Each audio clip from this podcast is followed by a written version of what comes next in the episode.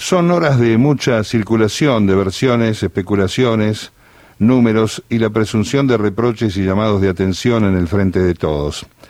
El escenario complejo desde el punto de vista político no debe olvidar que se mantiene la situación sanitaria de riesgo en el marco de la pandemia y que debe seguir avanzando el plan de vacunación que ya cuenta con más de 60 millones de dosis y una gran parte de la población vacunada. El sacudón electoral del domingo, centrado en el impacto de la economía en los sectores medios, bajos y los siempre postergados de la sociedad, apura la aparición de medidas económicas que deberán contar con el acompañamiento de acciones políticas y militantes concretas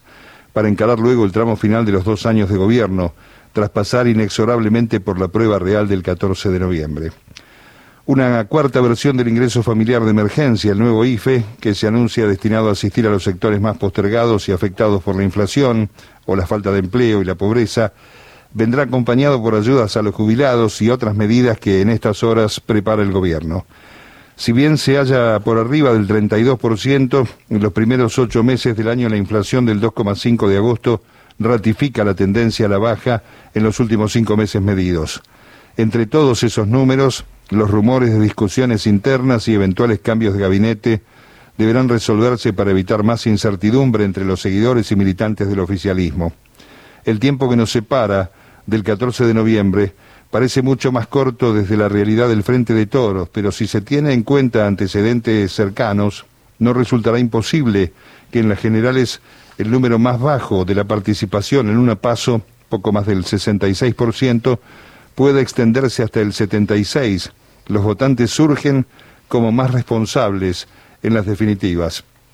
Los cálculos optimistas indican que fue el oficialismo el que perdió casi 6 millones de votos el domingo pasado, mientras que la victoria de Juntos por el Cambio en la suma nacional se produjo al sostener la misma cantidad de votos que en las elecciones de 2019. Claro que el número de votantes y su preferencia electoral no constituye una ciencia exacta, pero algún indicio de esa búsqueda por parte del oficialismo lo encierra la frase de Santiago Cafiero, mucha militancia y territorio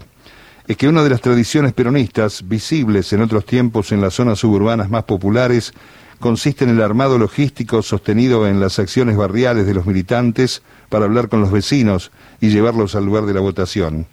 Oficialistas y opositores coincidieron el domingo en instar a la población a salir de casa y votar positivamente. Intendentes y referentes distritales peronistas, más allá de las cuestiones de la economía, coinciden en que uno de los motivos de la derrota fue la baja concurrencia toman en cuenta este dato para congelar la cifra que recibieron los cambiemitas y explicar el posible crecimiento si se recupera la presencia en las urnas al mismo tiempo que se intente recuperar a los desencantados con el gobierno.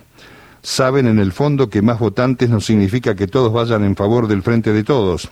Si se trata de estadísticas, la historia desde la aparición de las pasos revela que entre las primarias y las que valen hay un incremento promedio de entre 4 y 5 puntos. Por tanto, en noviembre, Incluso con más personas vacunadas con las dos dosis, se podrá esperar un poco más de 3 millones de votantes, más que los del domingo pasado. Ese número nuclea jubilados y jóvenes, sectores ambos y por razones diversas lejos del gobierno, pero el oficialismo sabe que puede aspirar a una mejora ante el argumento de que los del cambio no tuvieron más votos que los de la elección anterior.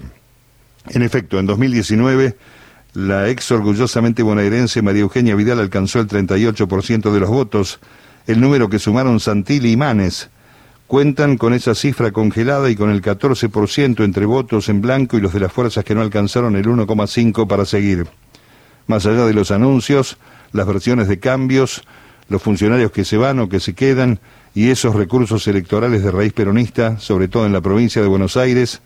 la pregunta es si el descontento resulta tan impactante, tan mayúsculo el descontento, como para que la sociedad toda se ponga a las puertas de un regreso al modelo macrista, el sistema de ajuste y especulación del Estado ausente que tanto daño nos ha causado en el brevísimo plazo de dos años.